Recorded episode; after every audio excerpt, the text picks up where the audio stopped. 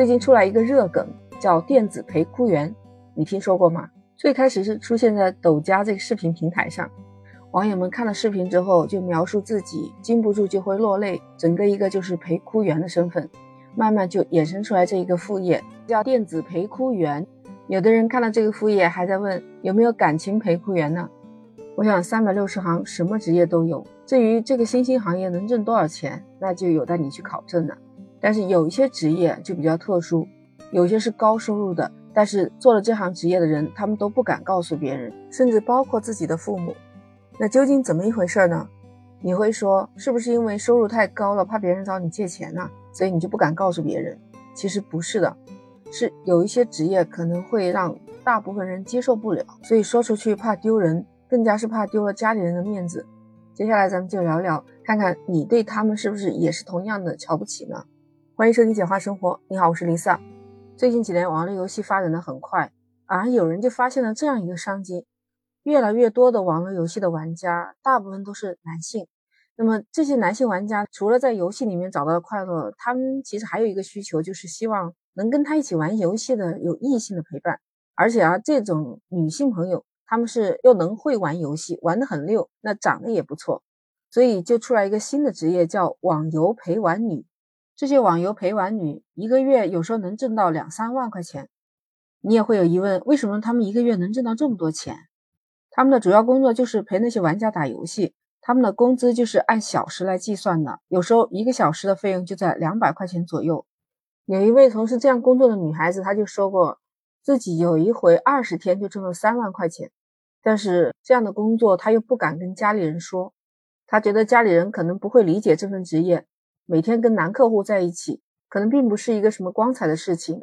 别看这个工作这么赚钱，但是也没有表面上那么光鲜亮丽。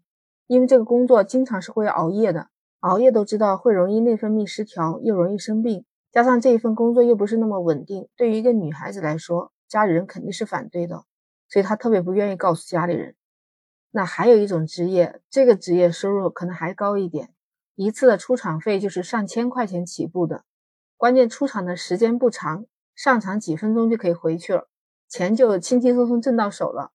哎，你可能猜到一点儿，就是做模特。但这个职业跟模特还不是一样的，为什么不敢告诉家里人？他做的就是人体彩绘模特。做这份职业的人，不光是要有模特的基础，而且还要胆子够大。不是说做这个模特不穿衣服啊，他们其实还是穿衣服的，只是穿的很少，而且很薄。就是盖着重要的部位，有些呢就是要画上颜料以后，给人产生一种没有穿衣服的错觉。做人体彩绘模特要比普通的模特待遇要好很多，有时候一场活动下来，他能拿到好几千，一个月要多几次这样的活动的话，那一个月一两万，那根本就是不成问题的。但是最苦恼的就是这个职业是不被很多人理解，尤其是大多数人，所以通常他们出场的时候都是戴上面具的。大部分人都不敢告诉家里人自己从事的这个职业。其实很多的职业可能容易被人误解，又没有犯法。每个职业是应当得到尊重的，毕竟也是为了生活，为了挣钱嘛。还有一种职业就是写手。有一个写手他说他自己已经月入三万了，都能养家糊口了，但是仍然不被自己的老婆还有家里人理解。有一次社区的人上门来做调查的时候，问职业的时候，他犹豫了一下。想想说写手吧，好像大家不认可，又不敢写；说作家吧，好像没到这个层次，就说写了一个编辑。结果家里人还以为他这个高大上的职业是专门给报社投稿做编辑的，经常在家庭聚会里面夸赞他。但实际上他老婆是知道的，他老婆就用那种鄙视眼光告诉他：“你怎么能这个样子呢？本来这个职业就不光彩，况且他本来在家庭里面地位就不太高，而他老婆又一帆风顺。”可以说是一路高升，做到了一个大企业的高管，工资待遇是他的三倍，所以他老婆就很鄙视他，最后还弄到了离婚的这个地步。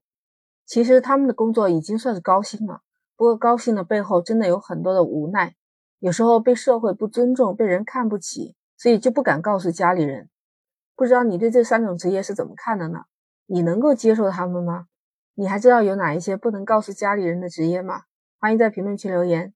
其实我反倒认为，只要这个职业是正当的，你是通过自己的努力来赚取报酬的，我觉得也没有什么被别人看不起的。我们的社会也在慢慢的进步，不是吗？